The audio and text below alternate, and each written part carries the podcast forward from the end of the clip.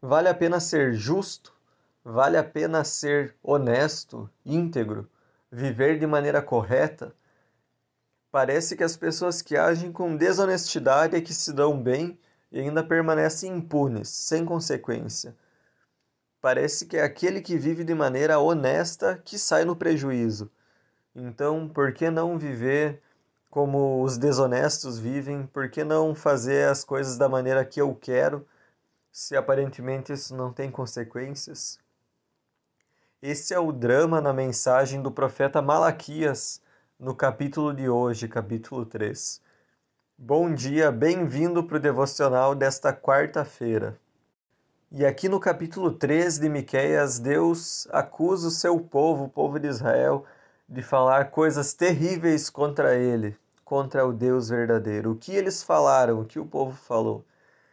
Que não vale a pena seguir ao Senhor, não vale a pena se arrepender dos pecados, buscar viver em outros caminhos, porque aqueles que praticam a maldade, esses enriquecem e nada de ruim acontece a eles.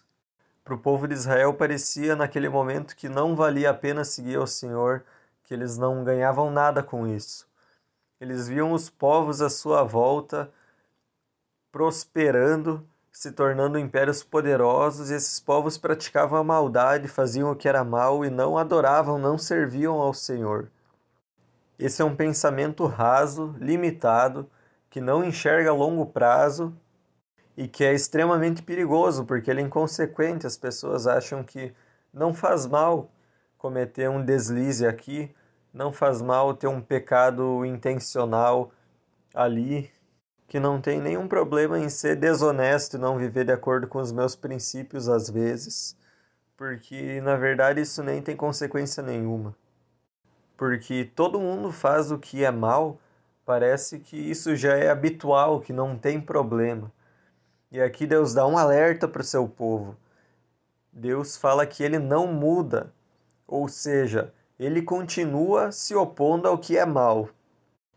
Às vezes a gente gostaria que a vida seguisse uma lógica muito mais simples da retribuição, que quem faz o mal vai pagar pelo mal aqui e agora que a consequência é rápida e que aquele que faz o bem, que segue os caminhos do Senhor, esse prospera, na vida dele dá tudo certo. E nós percebemos que a vida não segue essa lógica, que a vida não é tão simples e que nós não podemos dominar a vida, não podemos dominar Deus a partir do nosso comportamento. E isso às vezes nos coloca em crise, mas é reflexão bíblica também. Como pode que o injusto prospera e como pode também que o justo e o temente a Deus sofre? Mas a Bíblia sempre coloca a resposta em Deus e não no ser humano.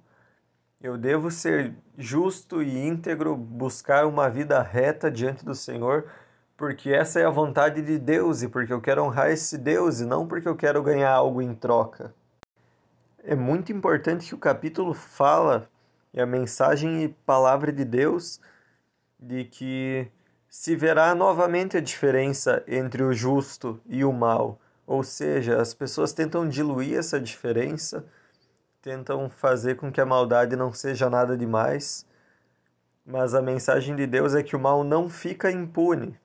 E é uma ilusão de que a nossa maldade não nos afeta, que o nosso pecado não nos afeta mas esse capítulo também fala de um livro no qual são registrados os nomes daqueles que honram ao Senhor.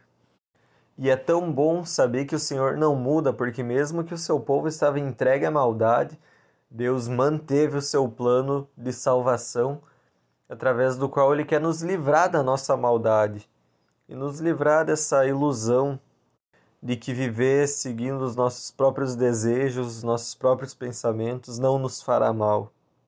Nesse capítulo, Deus fala também que ele vai visitar o povo, que ele virá ao seu templo para esse povo que o busca e que ele vem para purificar o mundo. Aqui o texto traz essas imagens tão interessantes a vinda do Senhor será como sabão forte que limpa a roupa, será como fogo que remove a impureza, será como um refinador de prata quando o Senhor vem, é para purificar, para limpar da maldade e do pecado e para buscar um novo povo e escrever os seus nomes no livro da vida. E isso é o Natal. É o Deus Todo-Poderoso, o Senhor Criador, que veio até nós e ele veio para nos purificar da maldade, para nos purificar do nosso pecado. E nele no nosso Salvador, vale a pena viver uma vida justa. Vale a pena viver em seus caminhos, porque nós sabemos que é o melhor para nós.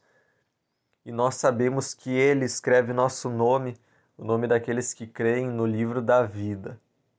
E que essa certeza possa nos conduzir em seus caminhos, mesmo quando o mal parece prosperar à nossa volta.